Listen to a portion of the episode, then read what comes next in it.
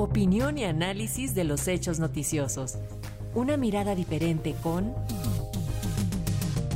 Nuria González. Y el 25 de noviembre se conmemora el Día Internacional para la Eliminación de la Violencia contra la Mujer y la Organización de las Naciones Unidas, como cada año, puso en marcha la campaña Únete como parte del activismo para crear conciencia y prevenir. En varias naciones del mundo han comenzado ya las actividades frente a esta fecha y para darnos un panorama de este día, tenemos el comentario vía plataforma ya desde Barcelona. Tenemos a Nuria González, abogada y presidenta de la Escola. Nuria, te escuchamos con atención. Bienvenida.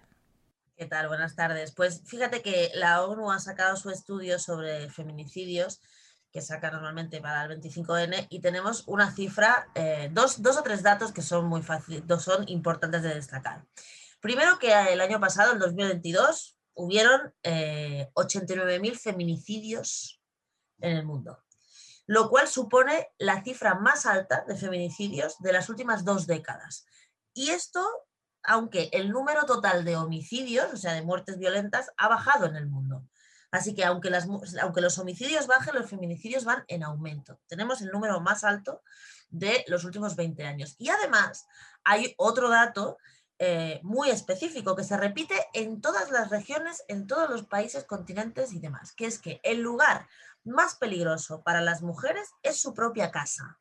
De esos 89.000 eh, feminicidios, más de la mitad, casi 50.000, se produjeron en su propia casa y a manos de algún conocido, pareja, expareja, alguien de la familia. Esto es totalmente contrario a lo que le pasa a los hombres, porque el 80% de los hombres y niños mueren en la calle, víctimas de, víctimas de un homicidio mueren en la calle. Sin embargo, las mujeres mueren en casa y a manos de, eh, de gente conocida como digo, es el dato más importante porque además es el patrón que se repite en todos los continentes y en todos, en todos los países. ¿no? Hay que plantearse muy mucho por qué el lugar más peligroso para las mujeres es aquel que debería ser más seguro, que es nuestra, nuestra casa. ¿no? Como digo, alrededor de 48.800 mujeres murieron a manos de su pareja o expareja o alguien conocido y esto... Eh, contrasta con los hombres cuando solo el 12% de los hombres, solo el 12% de los hombres fueron asesinados por su pareja o otro miembro de la familia. Que 48.800 mujeres fueron asesinadas por alguien conocido quiere decir que 133 mujeres y niñas, 133 mujeres y niñas fueron asesinadas cada día por alguien conocido eh, durante el 2022. 133 mujeres al día. Hagamos la, división entre horas y es una barbaridad.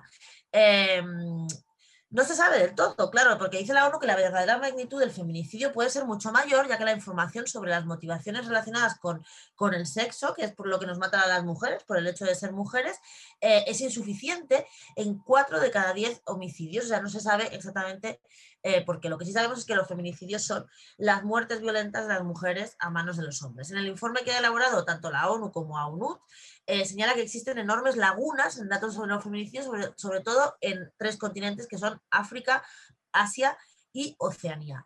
Eh, de todas maneras, lo que sí sabemos, por ejemplo, es que África es el peor lugar para ser mujer.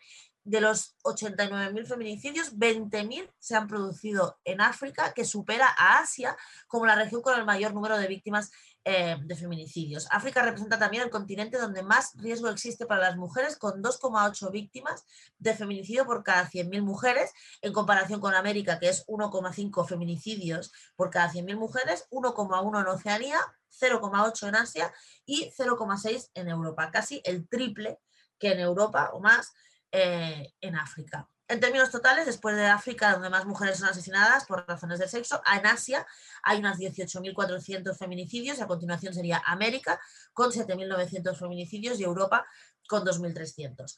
Pero es, diferente porque así como en Europa entre 2010 y 2020 se ha, se ha experimentado una reducción del número de feminicidios, en América depende de dónde nos fijemos, se ha aumentado o, o, o, sea, o se ha reducido. Por ejemplo, en América Central y América del Sur se, se, registró una disminución de los feminicidios entre 2017 y 2022 de entre un 10 a un 8%. En América del Norte hay un aumento significativo. En América del Norte, incluido México, hay un aumento de los feminicidios del 29%. Es exponencial, es brutal. Y en el Caribe aumentó un 8%. En el caso de América del Norte, el estudio señala que ese aumento se debe a la mejora en el registro de los datos, pero igualmente un 30% más de feminicidios es una barbaridad. Como vemos, las cifras son eh, insoportables.